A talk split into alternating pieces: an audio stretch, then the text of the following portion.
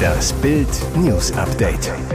Heute ist Montag, der 6. März und das sind die Bild Topmeldungen. Polizeieinsatz in NRW. Filmabbruch. Jugendliche randalieren in Kino. Wo ab Dienstag überall Chaos droht, auch Kitas dicht. Megastreik in Sachsen. Skandal immer irrer. Schwesig traf siebenmal Putins besten Freund. Polizeieinsatz in NRW. Filmabbruch. Jugendliche randalieren in Kino. Plötzlich kletterten mehrere Jugendliche über die Kinositze, warfen mit Popcorn und Nachos um sich, schrien herum. Unfassbar. Bei der Randale im Cinemax in Essen soll es sich um einen neuen TikTok-Trend handeln. Die Aufgabe dabei, einen Filmabbruch zu erzwingen.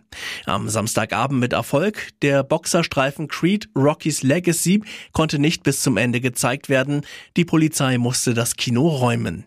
Die Randale begann gegen 18.30 Uhr. Die Situation eskalierte so sehr, dass die Cinemax-Mitarbeiter schließlich die Polizei riefen.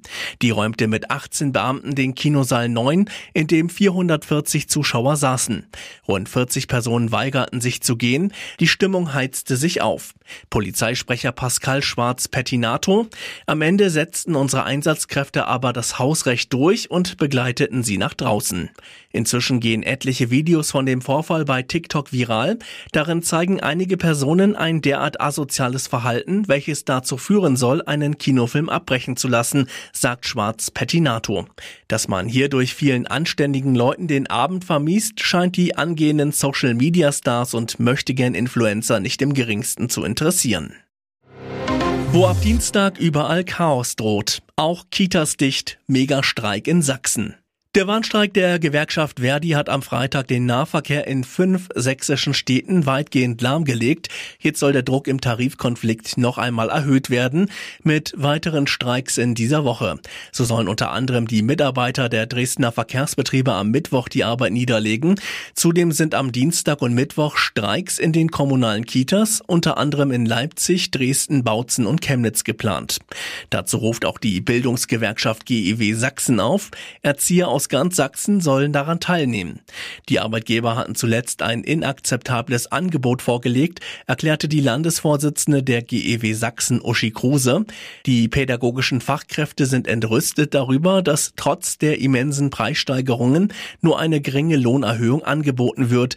Deshalb heißt unsere Antwort Streik.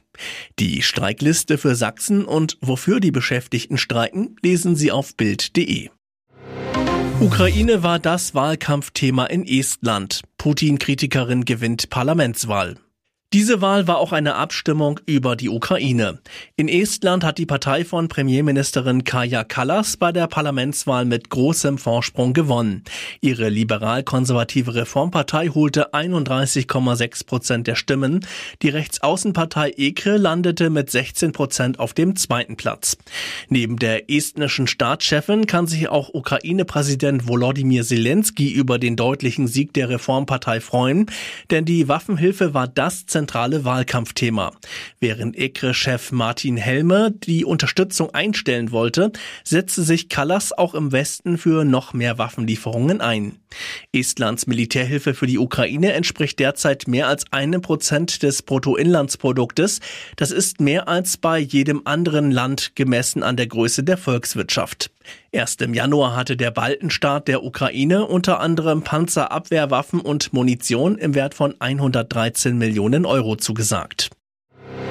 Skandal immer irrer. Schwesig traf siebenmal Putins besten Freund. Wird ihr das Russengas zum Verhängnis? Jahrelang kämpfte Mecklenburg-Vorpommerns Ministerpräsidentin Manuela Schwesig für den Weiterbau der Kreml-Pipeline Nord Stream 2. Die Warnungen der USA aus Polen, dem Baltikum und der Ukraine schlug sie in den Wind. Als die Amerikaner Sanktionen verhängten, gründete Schwesig eine Schummelstiftung, um die Putin-Pipeline fertig zu bauen. Jetzt ist klar, Schwesig kämpfte nicht alleine für das wichtige Energiegroßprojekt von Kreml-Diktator Wladimir Putin, sondern arbeite engstens mit Putins direktem Umfeld zusammen. Den Angaben der Landesregierung zufolge traf sich Schwesig seit 2018 siebenmal mit Matthias Warnig, langjährigen Geschäftsführer der Nord Stream 2 AG. Ein Treffen fand sogar unter vier Augen statt. Zudem gab es drei längere Telefonate zwischen Schwesig und Putins wichtigstem Energiemanager in Deutschland. Dabei ist Warnig für Putin mehr als ein Gasmanager. Wie die Zeit berichtet, verbinden den früheren Stasi-Mann Warnig und den langjährigen KGB-Agenten Putin seit Jahrzehnten eine enge Freundschaft. CDU-Wirtschaftsexperte Tillmann Kuban sagte zu Bild, Manuela Schwesig und ihre SPD-Russland-Connection machten die Staatskanzlei zur Außenstelle der russischen Botschaft. Spendenaktion erfolgreich. 350.000 Euro für gelähmten Eishockey-Profi. Was für ein Albtraum. Nach einem Scheck knallt Eishockey-Profi Mike Glemser am 3. Februar gegen die Bande. Die Diagnose Bruch des vierten und fünften Halswirbels. Der frühere U20-Nationalstürmer ist vom Hals abwärts gelähmt. Glemser wurde zweimal operiert. Sein Verein, die Star Bulls Rosenheim, teilte mit. Auch die Atmungsaktivität ist durch die Lähmung des Zwerchfells beeinträchtigt, was dazu führt, dass er nach wie vor künstlich beatmet werden muss. Der Club hat gemeinsam mit Glemsers Familie eine Spendenaktion ins Leben gerufen. In den ersten 24 Stunden kamen 250.000 Euro zusammen. Bis Sonntagabend stieg das Spendenkonto auf 350.000 Euro. Und jetzt weitere wichtige Meldungen des Tages vom Bild Newsdesk. 19-Jährige bei Schützenhausparty ermordet, in Pantoffeln abgeführt, U-Haft. Mit einer blauen Decke über dem Kopf, um ihn zu verbergen und nur Pantoffeln an den nackten Füßen wird ein 20-jähriger Deutscher von zwei Beamten zum Haftrichter geführt. Der schickt ihn in U-Haft. Die Ermittler sind sich sicher, dies ist der Partykiller von Bramsche. Er soll eine 19-Jährige getötet und zuvor vermutlich vergewaltigt haben. Am Samstag feierten zwei Mädchen in der Festhalle des Schützenhofes von Bramsche ihren 18. Geburtstag. Es wurde ausgelassen gefeiert. Gegen 1.30 Uhr bemerkten Gäste, dass eine 19-Jährige fehlte. Nach langer Suche wurde sie gegen 2.40 Uhr am Rande einer Wiese schwer verletzt gefunden. Trotz sofort eingeleiteter Rettungsmaßnahmen verstarb die junge Frau kurz darauf in einem Krankenhaus. Feuerwehr und Polizei rasten in der Nacht von Samstag auf Sonntag zu dem mutmaßlichen Tatort, während die Einsatzkräfte der Polizei den Bereich um das Schützenhaus weiträumig abriegelten leuchteten Helfer von Feuerwehr und THW die Gegend aus. Die Auffindsituation weist laut Staatsanwaltschaft Dr. Alexander Rethemeyer eindeutig auf ein Sexualdelikt hin. Die Kleidung des Opfers war heruntergerissen. Der 20-jährige Deutsche soll für die anderen Gäste unbemerkt die junge Frau getötet haben. Beide waren Gäste der Party. Harry und Meghan zur Krönung eingeladen. Kommen sie oder kommen sie nicht? Erst rausgeworfen, dann eingeladen. Seit Wochen geistert bei den Royals die Frage aller Fragen. Kommen Prinz Harry und Herzogin Meghan zur großen Krönung von Englands neuem König Charles? Nach all den Unruhen, die die Sussexes zuletzt dem Palast bereiteten, nicht zuletzt durch Harrys jüngst veröffentlichte Biografie, war eigentlich klar, dass Harry und seine Gattin beim Coronation Fest von King Charles III. fehl am Platz sind. Doch dass der Sohn des Königs fehlt, war genauso undenkbar. Jetzt wurde endlich eine Entscheidung getroffen. Die britische Zeitung Daily Mail berichtet, dass Charles sowohl Harry als auch Meghan zu seiner Krönung am 6. Mai eingeladen hat. Und das trotz der letzten Angriffe des abtrünnigen Prinzen gegen seine eigene Familie. Nach Harrys öffentlichen Angriffen zog Charles sogar die Reißleine und warf das Sussex-Paar aus ihrer eigenen Windsor-Bleibe Frogmore Cottage. Aber wohl erst nach der ersten Krönung eines britischen Monarchen seit 70 Jahren. Charles blieb wohl nichts anderes übrig, die Abwesenheit von Harry würde ihm wohl noch viel mehr Unruhen bereiten. Rechtsrockkonzert im Kleingarten. Neonazis verschanzen sich in Vereinsheim vor Polizei. Samstagabend planten rechtsradikale Gruppen im Vereinsheim der Kleingartenkolonie Heinrich Förster in Neumünster ein Rechtsrockkonzert Dazu kamen in der Spitze 400 Personen zusammen, versammelten sich auf dem weit verzweigten Gelände der Laubenpieper.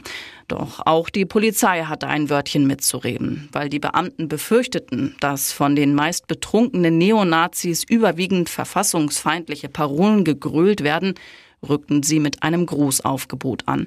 Unter den anwesenden Konzertbesuchern sollten nach Behördenangaben rund 100 Polizei bekannt sein. Wie die Polizei auf Bildanfrage bestätigte, wurde das Vereinsheim unter dem Vorwand einer Verlobungsfeier angemietet. Von einem Konzert sei wohl nie die Rede gewesen. Als die Beamten das Rechtsrockkonzert auflösen wollten, eskalierte die Situation vor Ort. Die Polizei wurde mit Stühlen und Feuerlöscher beworfen. Gewaltbereite Neonazis verschanzten sich daraufhin im Vereinsheim. Scheiben gingen zu Bruch, das Vereinsheim wurde zerlegt, nach und nach gaben die gewaltbereiten Besucher dann auf. Die letzten zehn Personen im Inneren verließen das Haus dann friedlich. Laut Polizei wird nun gegen mehrere Personen wegen schweren Landfriedensbruch sowie Widerstands gegen Vollstreckungsbeamte ermittelt.